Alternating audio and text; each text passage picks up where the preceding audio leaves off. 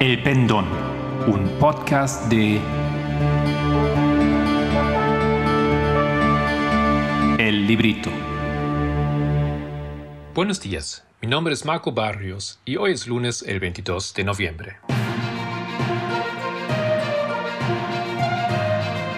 ¿Qué pasó la semana pasada en el movimiento?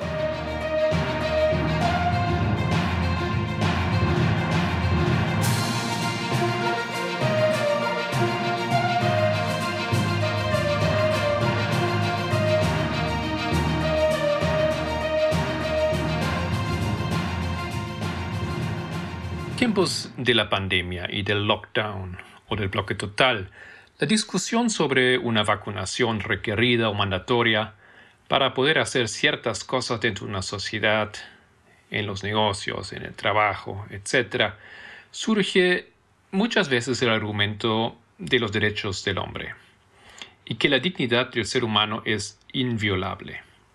Quiero en este podcast hablar sobre la historia del concepto de la dignidad del ser humano.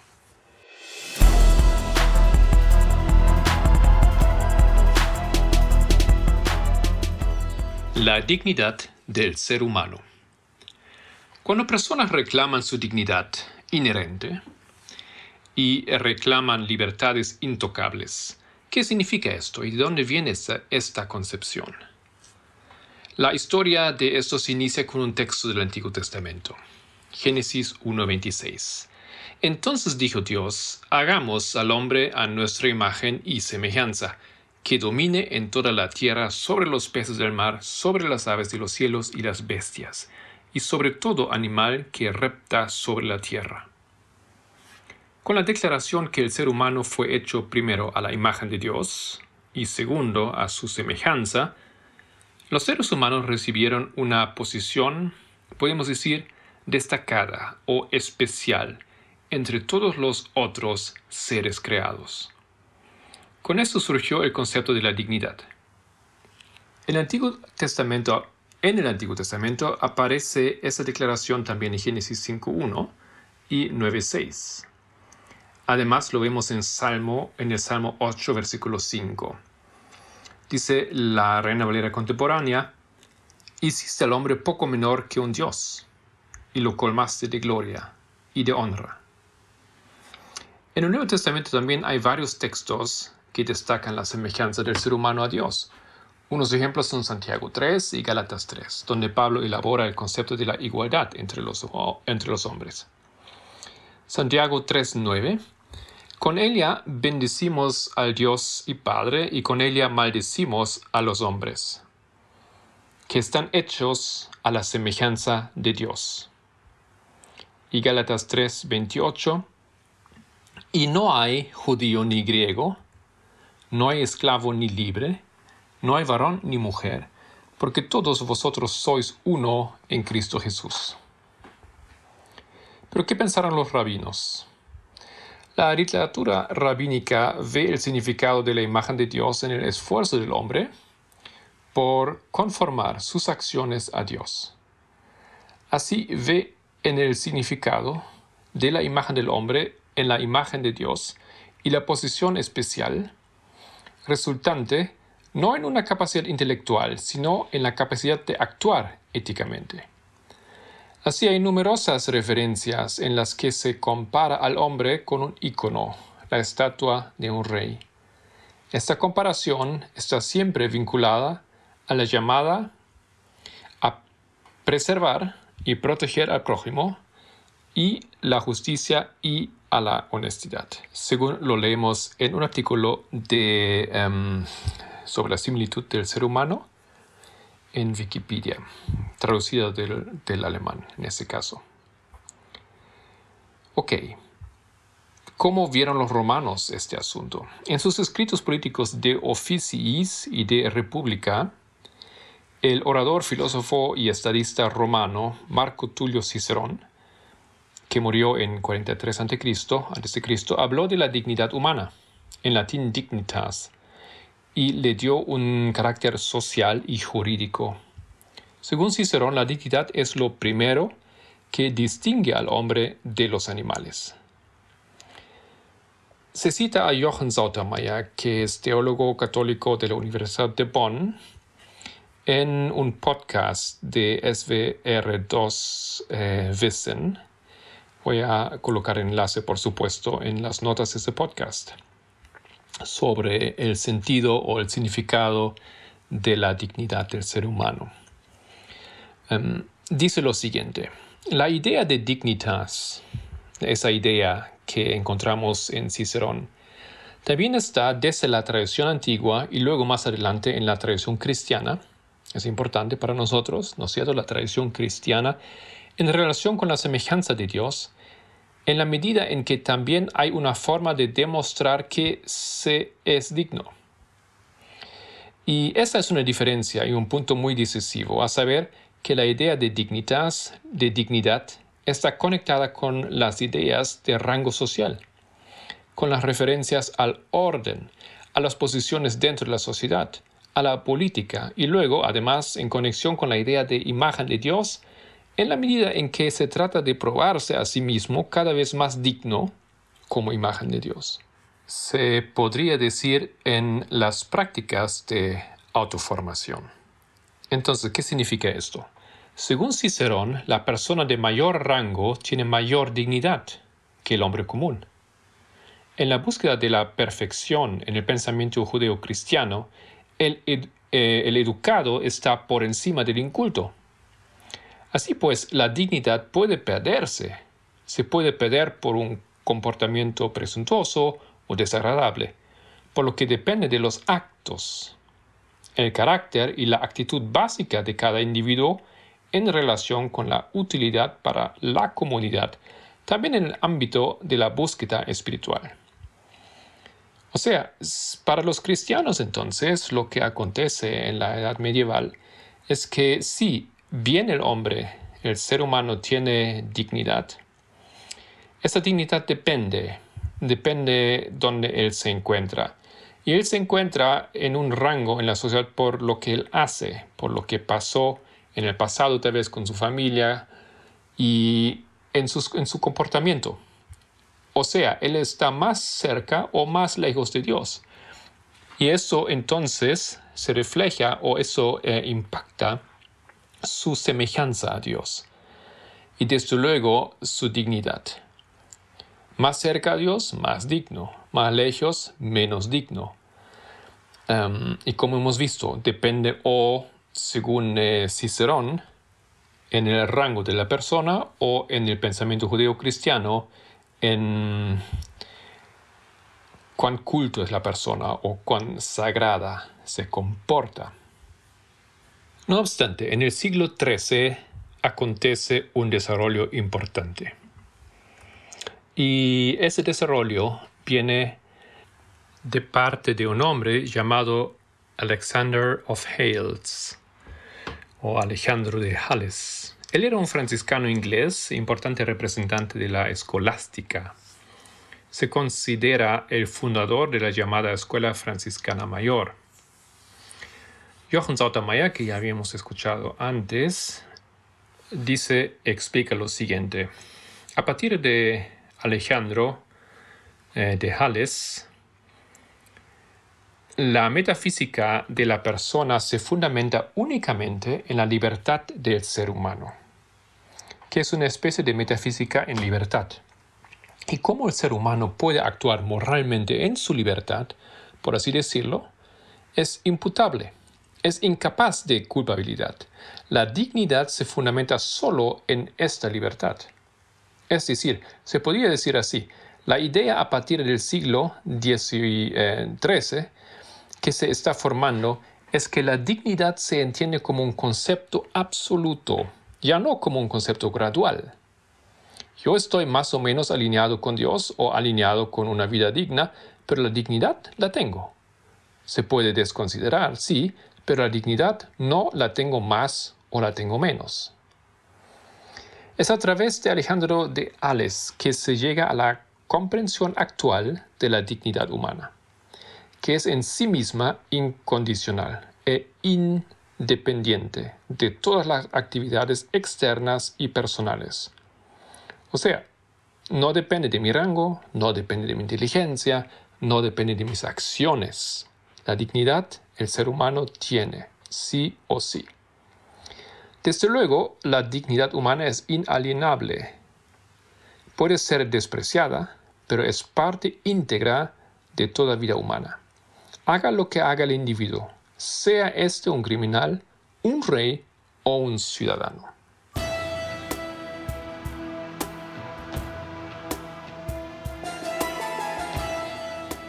Llegando a la modernidad, no fue hasta las revoluciones del siglo XVIII cuando el concepto de la dignidad humana comenzó a establecerse también políticamente. En la Declaración de Independencia de los Estados Unidos de 1776, los autores declararon los derechos inalienables de todo ser humano por primera vez en la historia de la humanidad, entre ellos el derecho a la vida, a la libertad y a la búsqueda personal de la felicidad. En el transcurso de los derechos civiles y humanos declarados en Francia en 1789, se hizo hincapié en la libertad, la igualdad de todos los hombres y la fraternidad. La dignidad humana en sí no se menciona, pero subyace a estas ideas. entonces llegamos a Immanuel Kant. Ya en 1785, el filósofo alemán Immanuel Kant había descrito así el concepto de dignidad en su obra Grundlegung zur Metaphysik der Sitten, fundamentación de la metafísica de las costumbres. Dijo, la humanidad misma es una dignidad, pues el hombre no puede ser utilizado por ningún hombre como mero medio sino que debe ser utilizado al mismo tiempo como fin. Y fue Kant el primero en vincular la dignidad humana a un sistema jurídico. Todo ser humano tiene dignidad. Desde entonces la dignidad humana significa que todo ser humano es valioso por serlo. Dice Otfried Höfe, otra vez estoy citando aquí del podcast de SVR2, para Kant la dignidad es algo que él encuentra en la ética histórica. Ya da a este concepto un nuevo rango, y da a ese concepto un nuevo rango y un nuevo estatus metodológico. No lo considera una invención pura, pero vincula esa idea a su idea de la autonomía de la voluntad, es decir, a su filosofía moral y jurídica. Wikipedia explica que en sus Grundlegung zur Metaphysik der Sitten, el libro que habíamos citado, Kant definió la respetabilidad y la dignidad humano, humana per se en el sentido más amplio. Para él, el principio básico de la dignidad humana consiste en, primero, el respeto por el otro, después, el reconocimiento de su derecho a existir y luego el reconocimiento de, su, de la igualdad fundamental de todos los seres humanos. Kant parte de la base de que el ser humano es un fin en sí mismo y por tanto no puede estar sometido a un fin ajeno. Eso significa que se viola la dignidad humana cuando un ser humano utiliza a otro como mero medio para sus propios fines, por ejemplo mediante la esclavitud, la opresión o el fraude. Los seres cuya existencia no se basa en nuestra voluntad sino en la naturaleza. Sin embargo, si son seres sin sentido, solo tienen un valor relativo, como medios, y por eso se les llama cosas, mientras que los seres sensibles se llaman personas, porque su naturaleza ya los distingue como fines en sí mismos, es decir, como algo que no puede ser utilizado simplemente como medio, en consecuencia, en la medida a que restringe toda arbitrariedad y es objeto de respeto. Esto dijo Kant. Gracias por estar con nosotros, el equipo del Pendón. Si quieres profundizar con alguno de los temas de este podcast, encuéntranos en www.librito.org.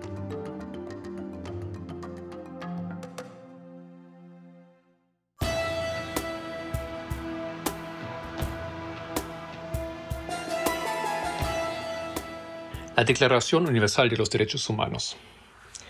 La Declaración Universal de los Derechos Humanos es un documento adoptado por la Asamblea General de las Naciones Unidas en la Resolución 217A en el 10 de diciembre de 1948 en París, que recoge en sus 30 artículos los derechos humanos considerados básicos. Debido a la falta de consenso internacional que existía en ese momento sobre la obligatoriedad de proteger y respetar los derechos humanos, el documento no logró ser formalizado como un tratado internacional, obligatorio para los estados firmantes, y se limitó a una declaración que fuera tomada como un ideal orientativo para la humanidad. Tres décadas después se alcanzó un consenso internacional suficiente para establecer la obligatoriedad para los estados de proteger los derechos humanos, al enfrentar en vigor los pactos internacionales de derechos humanos que, junto con sus protocolos opcionales y la Declaración Universal de los Derechos Humanos, comprenden lo que se ha denominado como Carta Internacional de Derechos Humanos. En la lenta evolución, continúa explicando em, este artículo de Wikipedia, en la lenta evolución histórica de los derechos es a partir del siglo XVII, cuando empiezan a contemplarse declaraciones explícitas con base en la idea contemporánea del derecho natural. Inglaterra incorpora en 1679 a su constitución de Habeas Corpus Act eh, la ley Habeas Corpus y la Bill of Rights, Declaración de Derechos, en 1689. En Francia, como consecuencia de la Revolución Francesa, ya habíamos escuchado, se publica en 1789 la Declaración de los Derechos del Hombre y del Ciudadano. En 1927 entra en vigor la Convención sobre la Esclavitud de 1926, que prohíbe la esclavitud en todas sus formas. Los llamados códigos de Malinas, que abarcan la moral internacional, en el 37, las relaciones sociales, 27, las relaciones familiares, 51, y el Código de Moral Política 57. Son intentos parciales de la conciencia pública por regular una seguridad mínima de respeto al individuo habitualmente ignorado por los estados.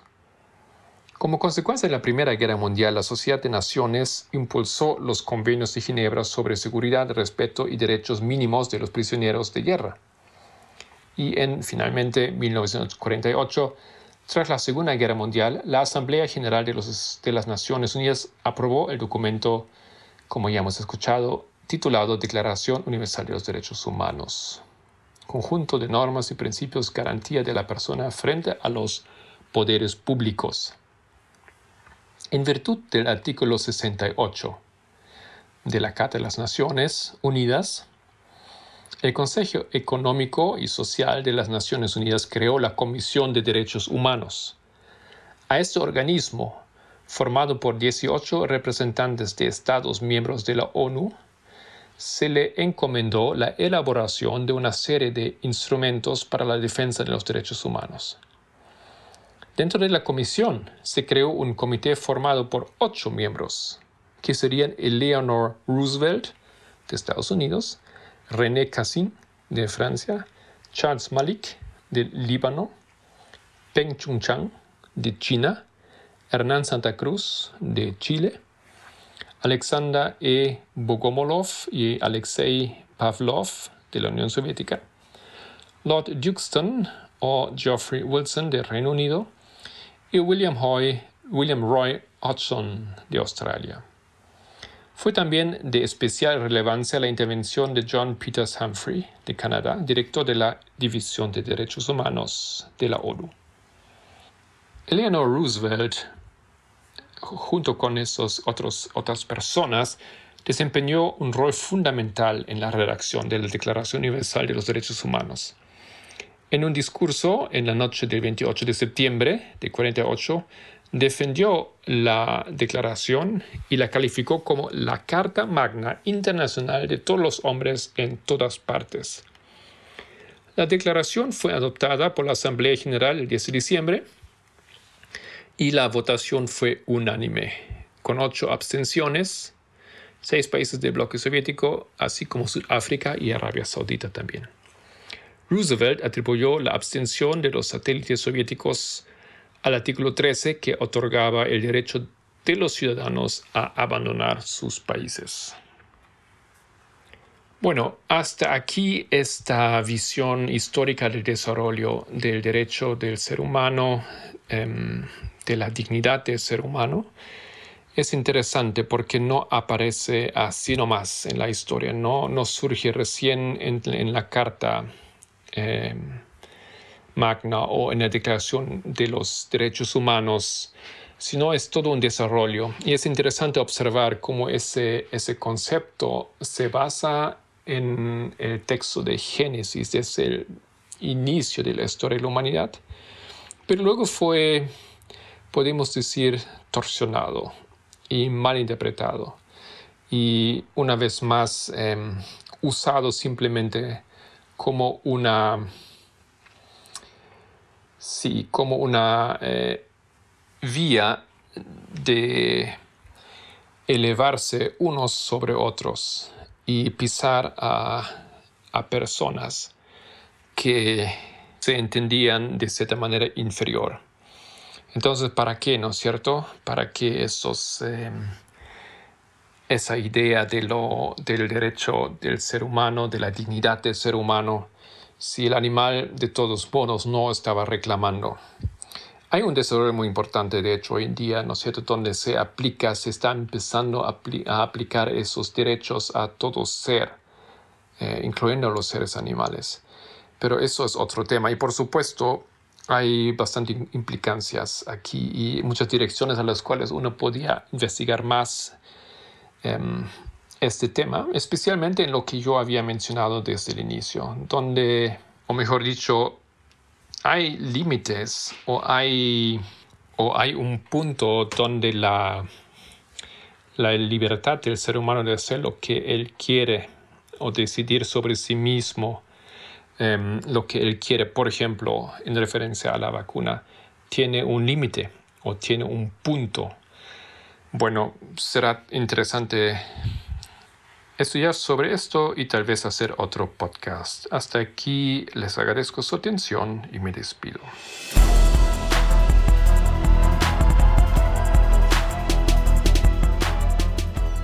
Simplemente haciendo los eh, recuerdos de los temas que hemos tenido esta semana. El viernes hemos estudiado con Edita la historia y la de las escuelas del feminismo.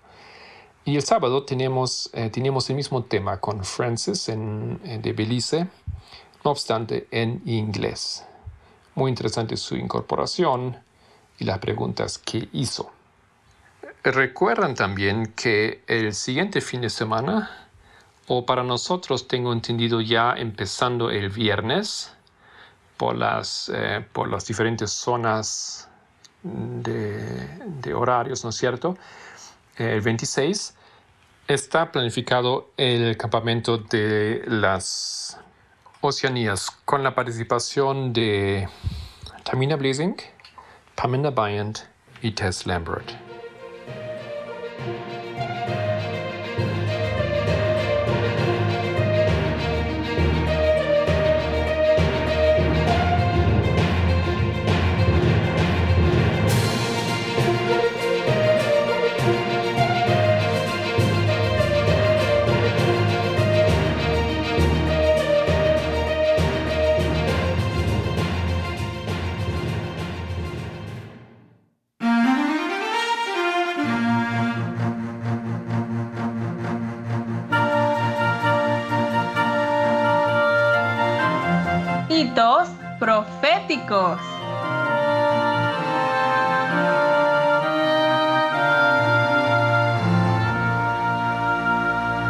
Hola a todos nuestros amigos y hermanos oyentes, gracia y paz de nuestro Padre y de nuestro Señor Jesucristo. Sean bienvenidos una vez más a nuestro segmento de hitos proféticos.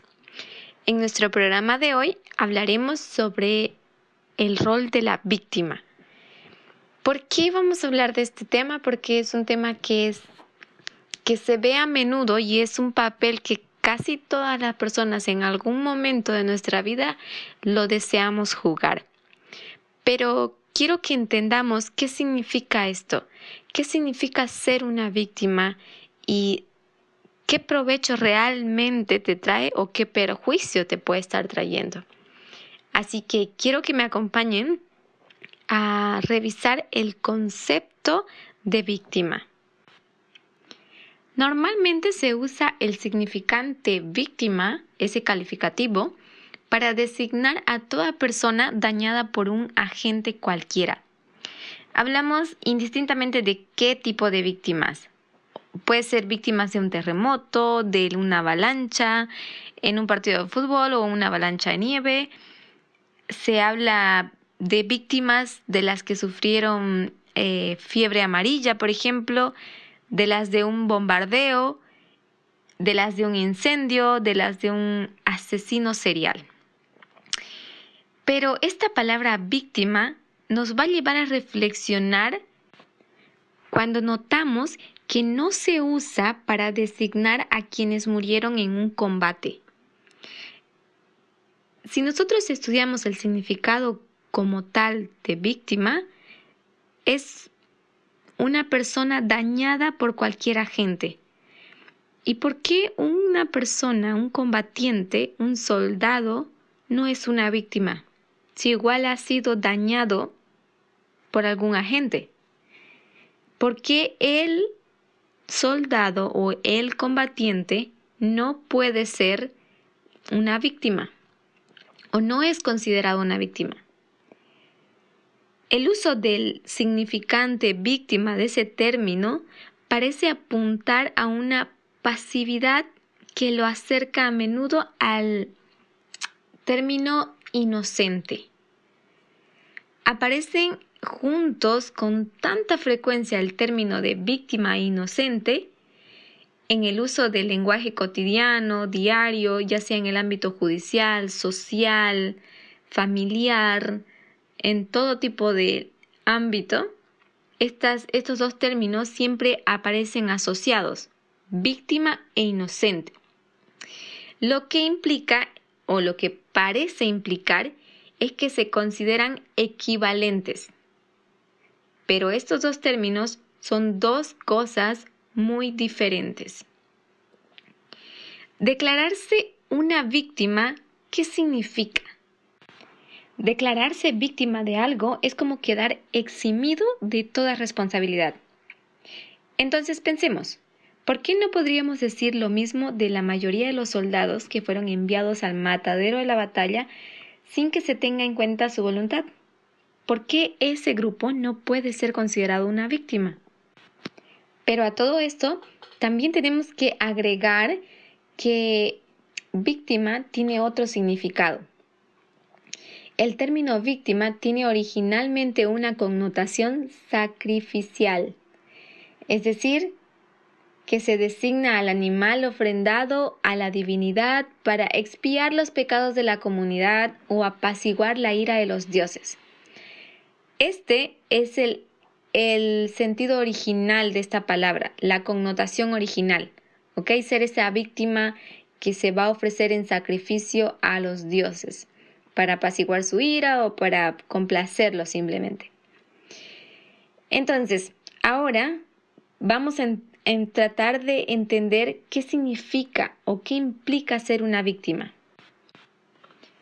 El término víctima conlleva un empuje hacia, hacia la postura de objeto de la persona que se declara víctima. A partir de este dato, deberíamos nosotros ahora pensar que alguien que es dañado por un agente externo, ya sea accidental o intencionalmente, no pierde su posición de, de sujeto por más pasivo que haya sido en la situación. Puede asumirla y ponerla en marcha las acciones necesarias para sobrellevar el daño. Otro, por ejemplo, es el caso de aquella persona para la que el daño funciona como un en el que se cristaliza una posición identificatoria. Es decir, una cosa es que el daño designe una circunstancia histórica penosa y, y, otra muy diferente es que la palabra víctima designe un ser. Cuando nombramos víctimas, apuntamos al evento, no a las personas, porque si apuntáramos a las personas, tornamos estas personas en objetos y dejan de ser sujetos en nuestra perspectiva. Cuando ellos dejan de ser sujetos, entonces tú ya no la tratas como un ser humano, la tratas como un objeto frágil, delicado, débil, que necesita ser cuidado, protegido y albergado. Entonces, tenemos que darle un buen uso a este término de víctimas. ¿Ok? Veamos.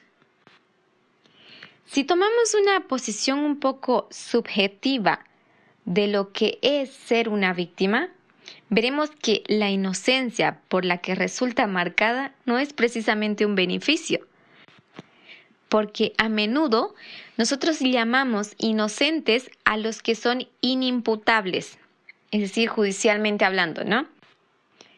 Y si estudiamos el término inimputables, em, significa que esas personas que son declaradas inocentes, o sea, son inimputables, implica que son los otros los que han de tomar las decisiones por él. Es decir, si un criminal ha sido declarado inimputable, es decir, ha sido declarado inocente, está bien, queda libre, pero tiene unas condiciones, hay cosas que hacer. Eh, cualquier decisión sobre dónde va a vivir, qué va a hacer, qué va a trabajar, si puede o no salir del país, esas son decisiones que las va a mm, tomar un juez. Otra persona va a decidir por ellos. Su abogado va a negociar para que él pueda tener mejores condiciones, pero en realidad él no es libre de decidir. Todo movimiento tiene que ser eh, consultado con fiscalía, con las eh, instancias pertinentes. Entonces, en ese sentido, ser un inimputable o un inocente no es precisamente beneficioso. ¿Por qué? Porque el ser humano, a ese punto, la persona ha perdido eh, control, dominio de sí mismo, ha perdido su independencia. Y esto lo coloca en un estado de esclavitud. Por lo tanto, podemos ver que el término de inocencia de la víctima se muestra más perjudicial cuando nos encontramos con el, con el hecho de que la víctima de violencia, ya sea intrafamiliar, sexual o de cualquier índole, se encuentra señalada por la culpabilidad.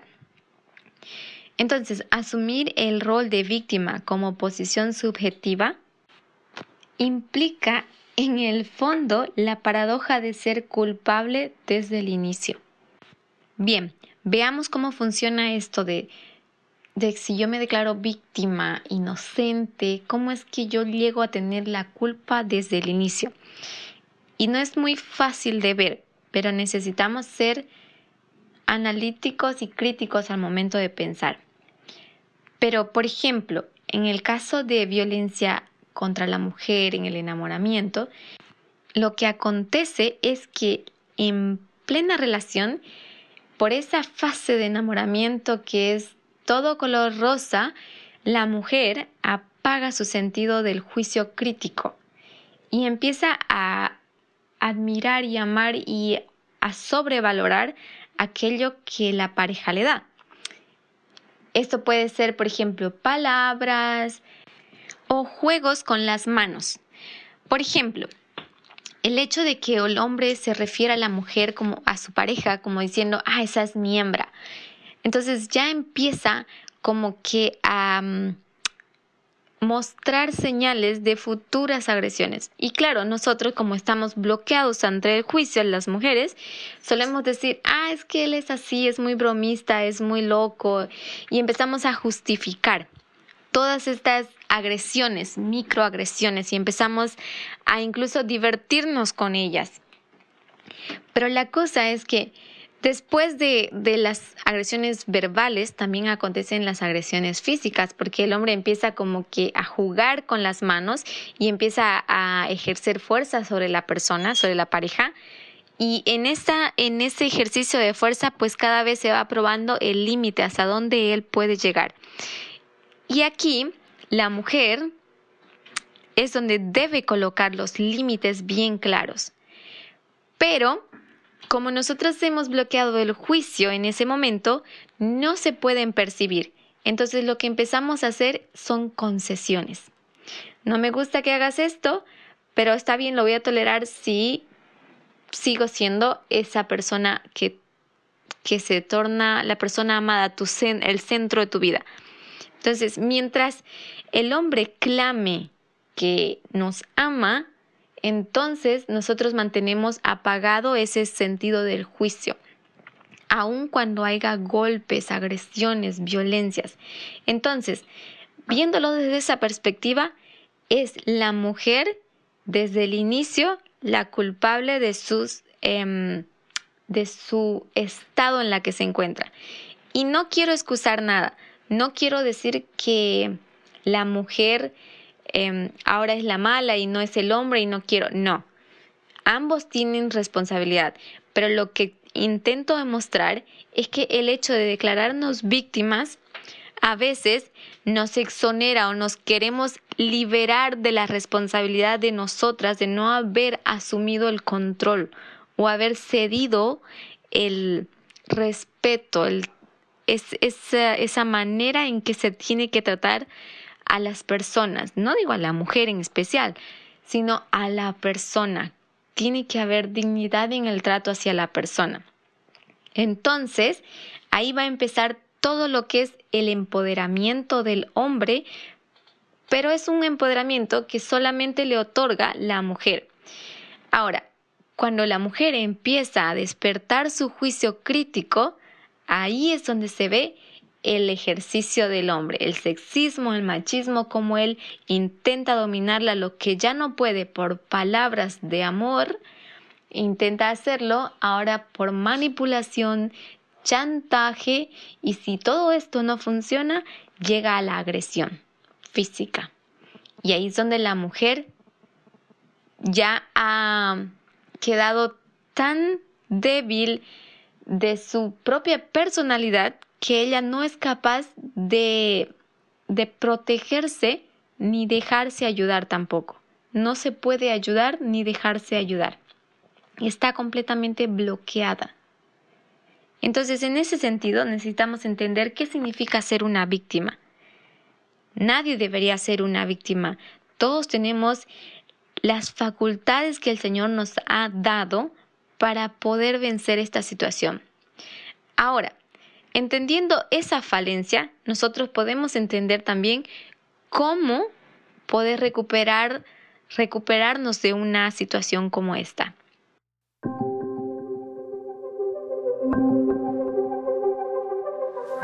El momento en que la violencia es ejercida sobre una mujer, entonces esta mujer deja de ser considerada por su agresor como un sujeto y es tratada como un objeto. Entonces, tenemos que volver del estado de objeto al estado de sujeto. ¿Cómo vamos a hacer esto? Elizabeth Rodinesco habla sobre la obstinación de la sociedad en desconocer el hecho más que notorio de quien recibe y asume el estigma de la víctima no inspirará en los demás mejores sentimientos. De hecho, ella tiene razón cuando afirma que en la democracia liberal el odio al otro se presenta enmascarado como compasión hacia la víctima.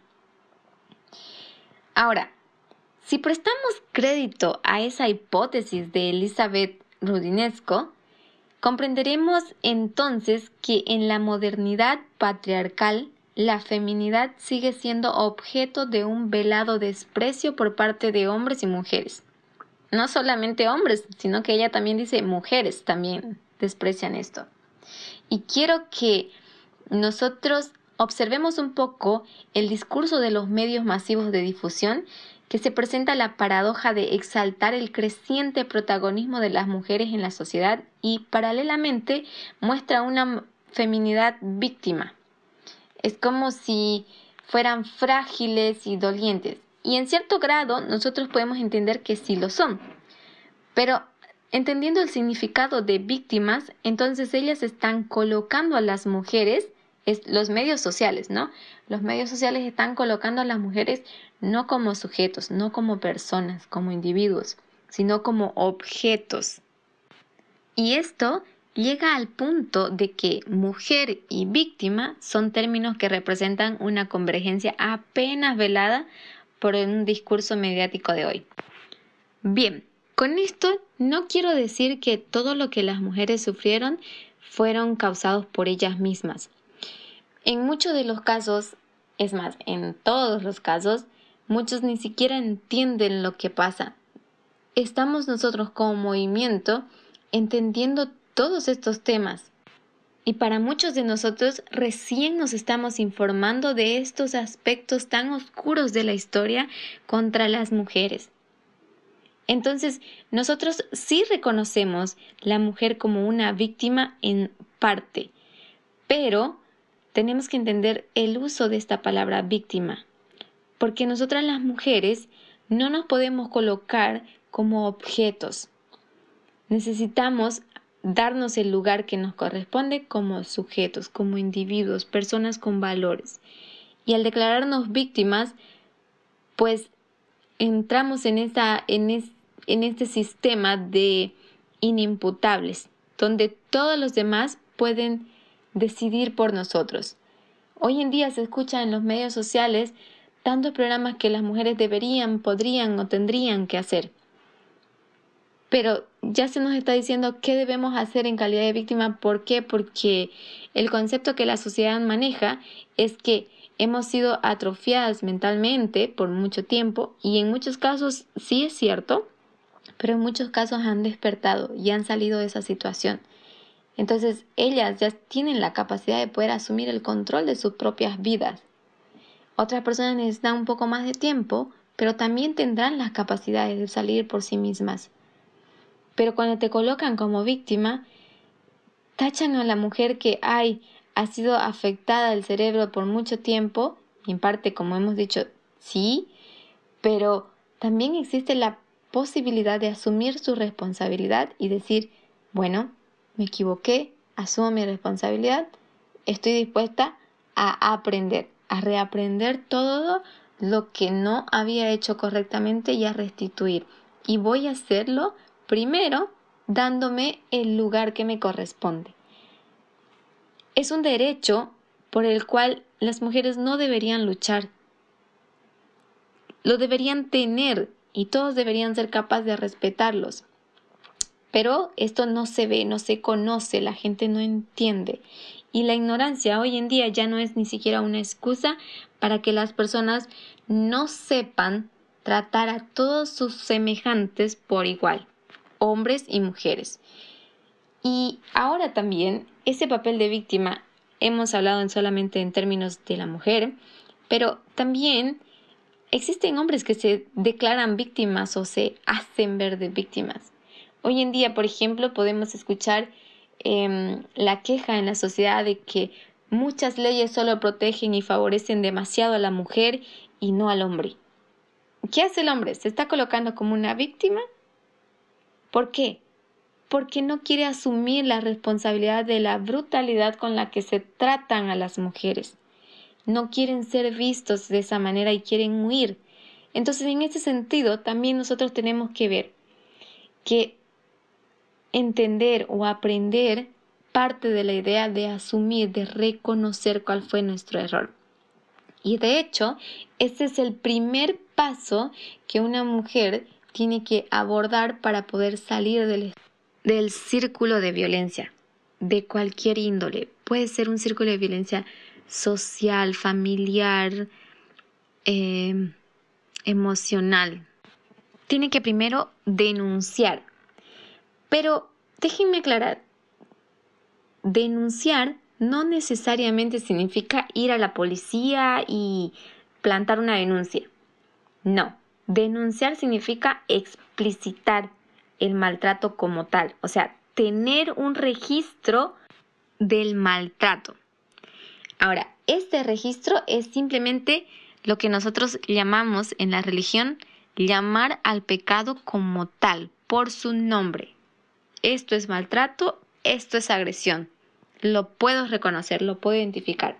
Entonces, cuando hablamos de denunciar, denunciar significa hacer esto, el reconocimiento de lo que está pasando.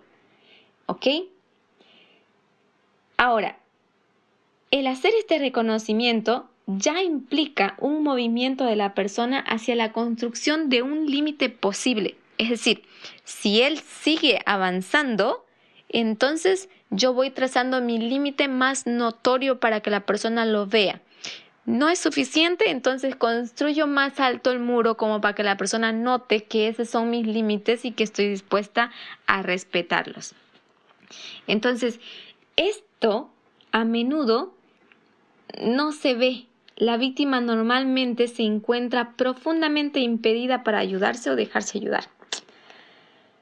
Incluso no registra el maltrato como tal, sino que está completamente inhibida la persona, está completamente cegada. Y esto no se reduce, o sea, no podemos simplemente reducirlo, es decir, a la falta de recursos de, asistencia, de asistencia social, porque si bien esto es cierto y son muy útiles, antes de acceder a esos recursos asistenciales, ya sean jurídicos, culturales o sociales, necesita primero que la persona ponga algo de sí misma, o sea, que sea ella la que denuncie, ella la que reporte. Por esto es que muchas veces en las defensorías de los derechos de la mujer o de derechos de los infantes, no se presta mucha atención es por el hecho de que ellas no son las que reportan, reportan los familiares. Y si la persona no hace el reconocimiento de esto, siempre va a volver a reincidir al círculo de violencia. Entonces, es el primer paso que se tiene que tomar. Gracias por estar con nosotros, el equipo del Pendón. Si quieres profundizar con alguno de los temas de este podcast, encuéntranos en www.librito.org.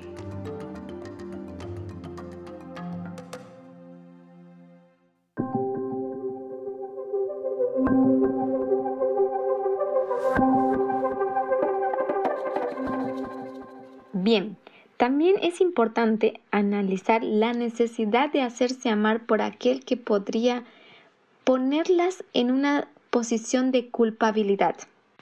Veamos, el aquel que le pone en la culpabilidad es pues el hombre, la pareja, ¿ok?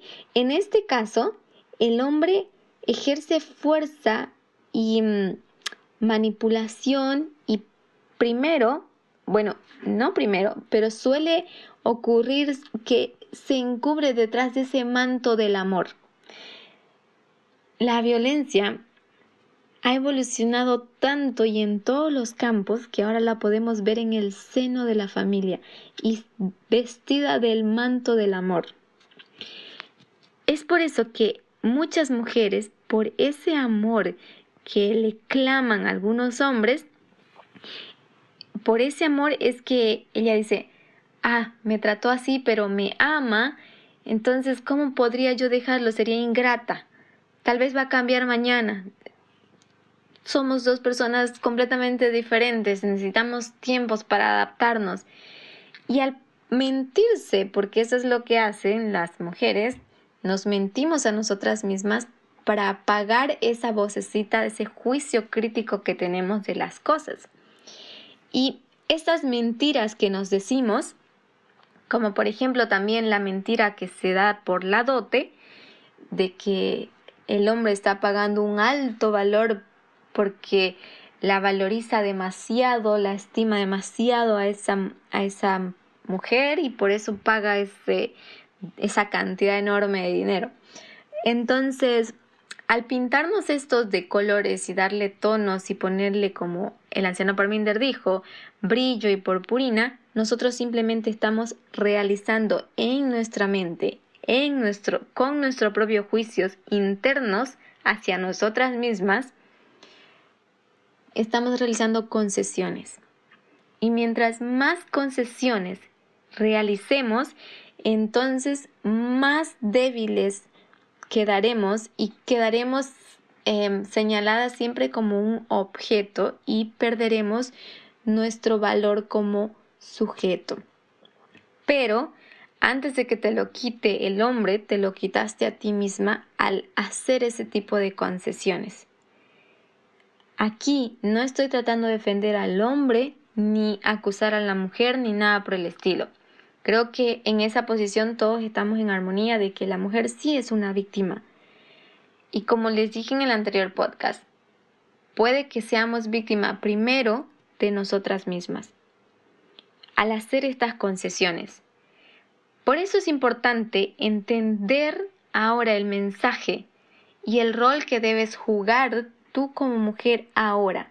Debes asumir el rol que Cristo te ha dado, la restitución que Cristo ha hecho. Y a partir de eso, tienes que poder hacer frente a las situaciones con valentía, con coraje, denunciar. Denunciar, como hemos dicho, no necesariamente es ir a la policía, sino hablarlo, decirlo, contarlo o registrarlo como tal. Nosotros decimos esto en el movimiento, llamar al pecado por su nombre. Esto que estás diciendo es agresión verbal, esto que estás haciendo es agresión física y de esto no lo voy a asumir. Esto es, tiene que ser la manera de afrontar. Si ustedes están con amigas, conocidas, familias o ustedes mismas que estén pasando por situaciones de violencia, tienen que dar este primer paso. Reconocer que lo que están pasando es agresión, es violencia. De ahí ustedes ya han puesto los cimientos para levantar un muro para darle el límite a la persona y no solamente a la persona, a cualquier otra persona que intente colocarlas y tratarlas como un sujeto, como un objeto. Entonces, para ti poderte liberar de ese tipo de violencia, primero que tú cometes ante ti misma al permitir que otra persona te haga estas cosas, para que logres hacer esto tienes que liberarte de esa culpa porque lo que lidera esas relaciones donde existe agresión, donde existe violencia, no es el amor, es la culpa. Y esta es la raíz por la cual la mujer se siente prohibida.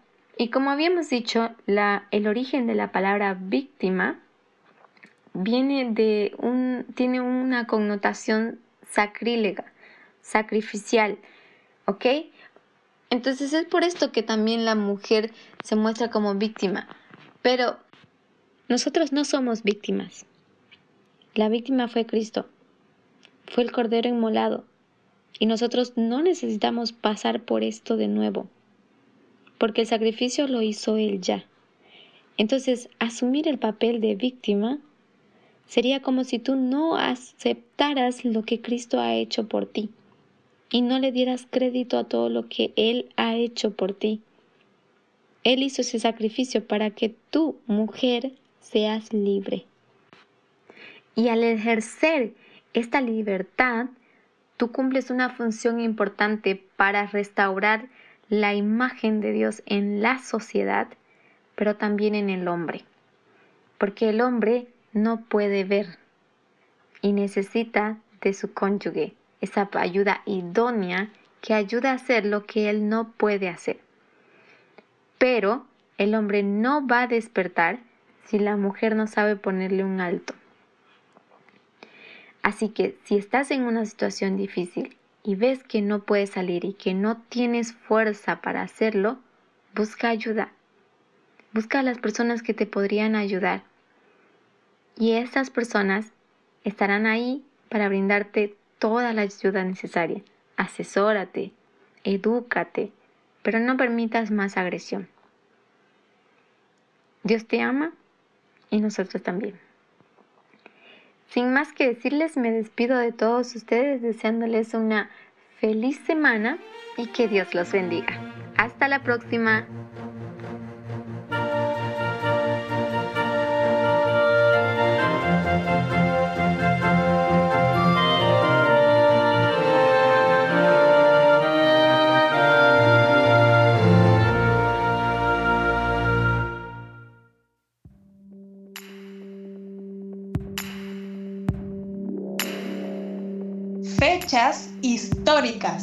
Para recordar.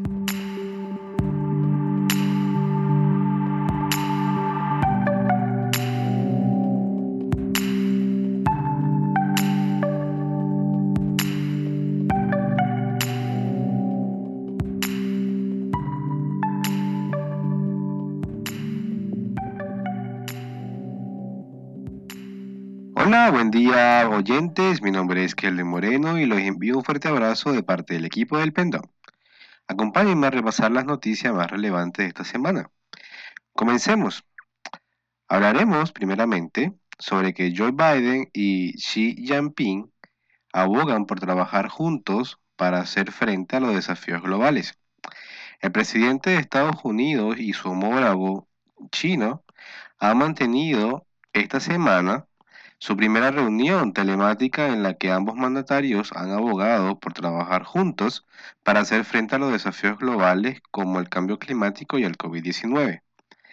La esperada teleconferencia entre los mandatarios, que supone su primer encuentro cara a cara desde que Joe Biden llegó a la Casa Blanca, ha durado tres horas y medias. El inquilino de la Casa Blanca ha pedido a Xi Jinping la competencia entre los dos países, que la competencia entre los dos países sea simple y directa. Biden define ser claro y honesto cuando no estén de acuerdo y trabajar juntos cuando tengan intereses compartidos, especialmente en asuntos globales vitales como el cambio climático. Biden ha subrayado que la relación bilateral entre China y Estados Unidos tendrá un impacto profundo en ambos territorios, pero también en el resto del mundo. Por su parte, Xi Jinping ha subrayado que tanto China como Estados Unidos enfrentan múltiples desafíos juntos y ha abogado por la comunicación y cooperación de ambas como las dos economías más grandes del mundo que son. Todos debemos gestionar bien nuestros asuntos internos y al mismo tiempo asumir nuestra parte de responsabilidades internacionales y trabajar juntos para promover la noble causa de la paz y el desarrollo mundial, indicó Xi Jinping. Xi Jinping también ha resaltado que China y Estados Unidos deben respetarse mutuamente, convivir en paz y buscar una cooperación de beneficio mutuo. Y ha expresado su disposición de trabajar con Joe Biden para generar consenso, tomar medidas activas y hacer avanzar las relaciones en una dirección positiva. Taiwán es uno de los temas que más conflictos genera en las relaciones bilaterales entre ambas potencias. China, Pekín, considera a Taiwán como parte de su territorio pese que es independiente de facto desde el final de la Guerra Civil en China en 1959. Continuaremos hablando sobre que Jacob Chansley, el bisonte de QAnon, es condenado a 41 meses de cárcel por el asalto al Capitolio.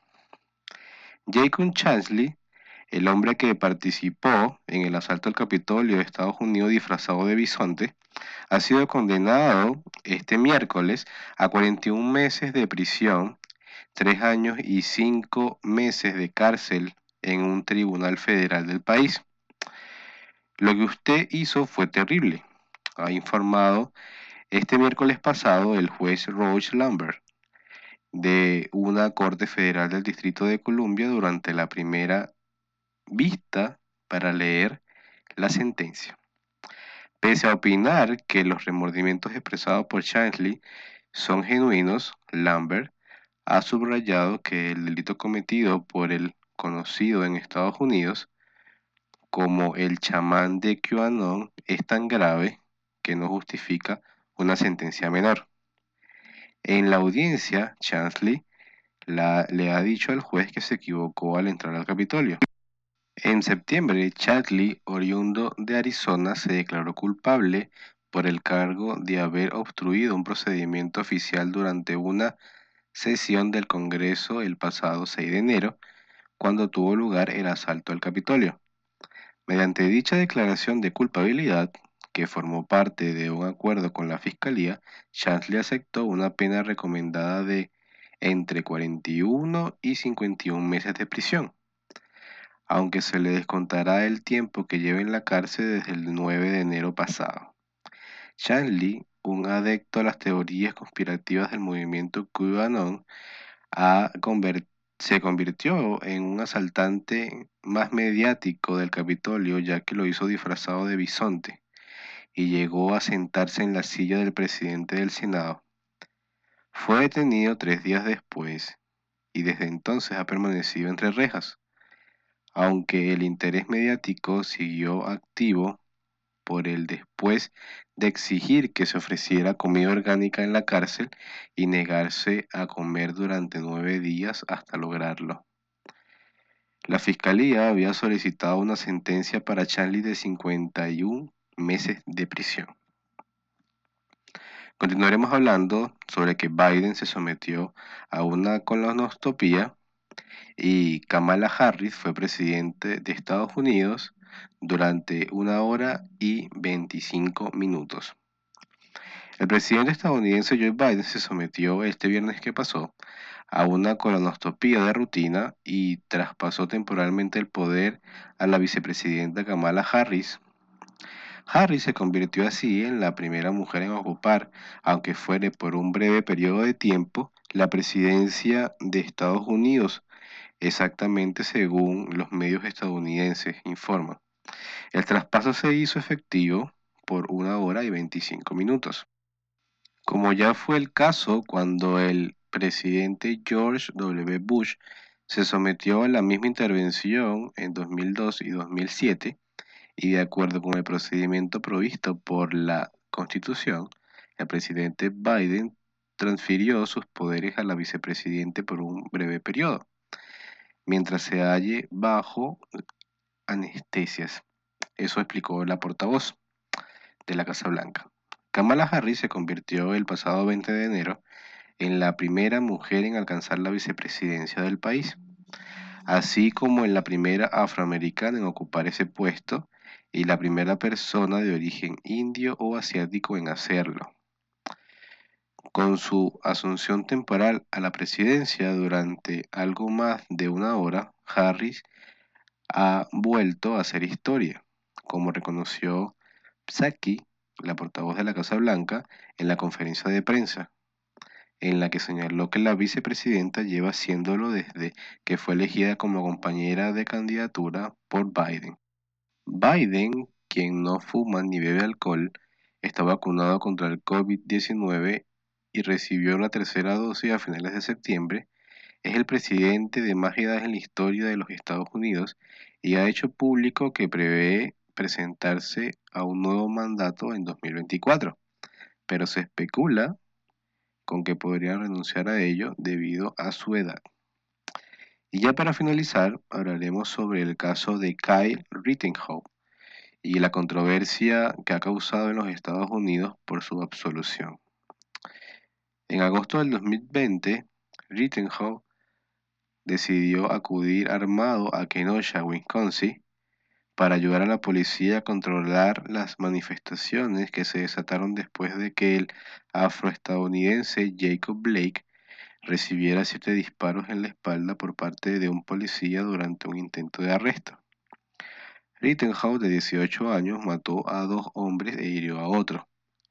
Durante el proceso, seguido con mucha atención en Estados Unidos, porque también se veía como un juicio a los civiles armados que deciden asumir por su cuenta el trabajo policial. Su defensa dijo que el joven temió por su vida y que actuó en legítima defensa.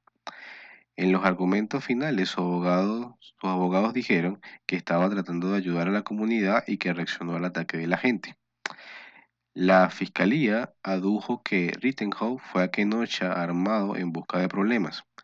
no puede alegar legítima defensa contra un peligro que tú mismo creaste, dijeron los fiscales, que cuestionaron que Rittenhouse se saltara el toque de queda en una ciudad en la que no vivía y que pretendía proteger propiedades y personas que no conocía.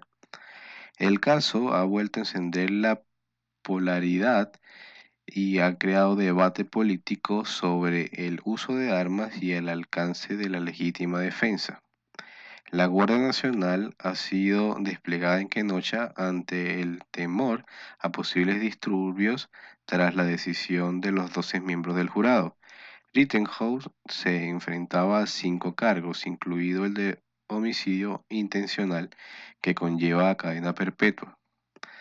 Unos lo ven como un héroe que trataba de mantener la paz en un momento de protesta que en algunos casos se tornan violentos en un cálido verano del 2020 en Estados Unidos, tras la muerte a manos de la policía de varios afroamericanos. Otros lo ven como un joven armado que se autoatribuyó funciones policiales en un escenario muy volátil. Vamos a compartir diferentes reacciones. Después del veredicto, el abogado defensor de Rittenhouse, Mark Richard, dijo que su cliente quiere seguir con su vida. Él desearía que nada de esto hubiera pasado, pero como dijo cuando testificó, él no empezó, señaló el abogado de Rittenhouse. Rittenhouse se encuentra ahora en una ubicación reservada, dijo un portavoz de la familia. En toda esta situación no hay ganadores, solo dos personas que perdieron la vida y eso no se escapa a nadie, dijeron los portavoces. En la escalinata del tribunal, el tío de Jacob Blake, con lágrimas, dijo que estaba sorprendido por el veredicto y dijo que si Rittenhouse hubiese sido un joven negro, la policía le habría disparado. Armado con un rifle semiautomático, Rittenhouse disparó y mató a Joseph Rosenbaum, de 36 años, y Anthony Hoover, de 26, e hirió a Guyget Grosskreutz, de 27. Las tres víctimas eran blancas. Los padres de Hubert expresaron en un comunicado que no había habido justicia. La absolución envía un mensaje inaceptable de que civiles armados puedan aparecer en una ciudad, incitar a la violencia y luego usar el peligro que ellos mismos han creado para justificar y disparar a la gente en la calle. El presidente Biden dijo que respeta la sentencia absolutoria, aunque el veredicto dejaba enfadados y preocupados a muchos estadounidenses, incluido él mismo. Debemos admitir que el jurado ha hablado, expresó Biden en un comunicado, en el que también pidió a la gente que exprese sus opiniones de forma pacífica conforme a la ley. La violencia y la destrucción de propiedades no tienen lugar en nuestra democracia, también agregó el mandatario. Los abogados de la familia Grosskreutz también pidieron calma. Lo que necesitamos ahora es justicia, no más violencia, dijeron en un comunicado. Pese a los llamados de paz, la policía reportó un motín en la ciudad de Portland, Oregon, el viernes pasado por la noche, luego de que unas 200 personas rompieran ventanas y arrojaran objetos. También hubo protestas en Chicago y Nueva York pero fueron relativamente discretas a comparación con los disturbios civiles generados en Estados Unidos en el 2020. Bueno, esas fueron las noticias que mencionaremos. Gracias por acompañarme y de parte del equipo del Pentón les deseo una feliz semana.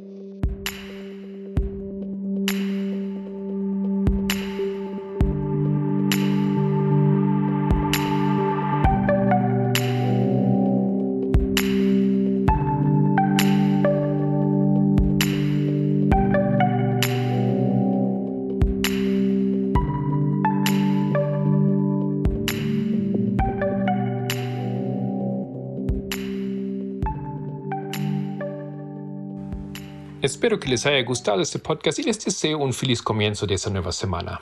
Me despido cordialmente en el nombre de todo el equipo del Pendón. Que Dios le bendiga y hasta la próxima.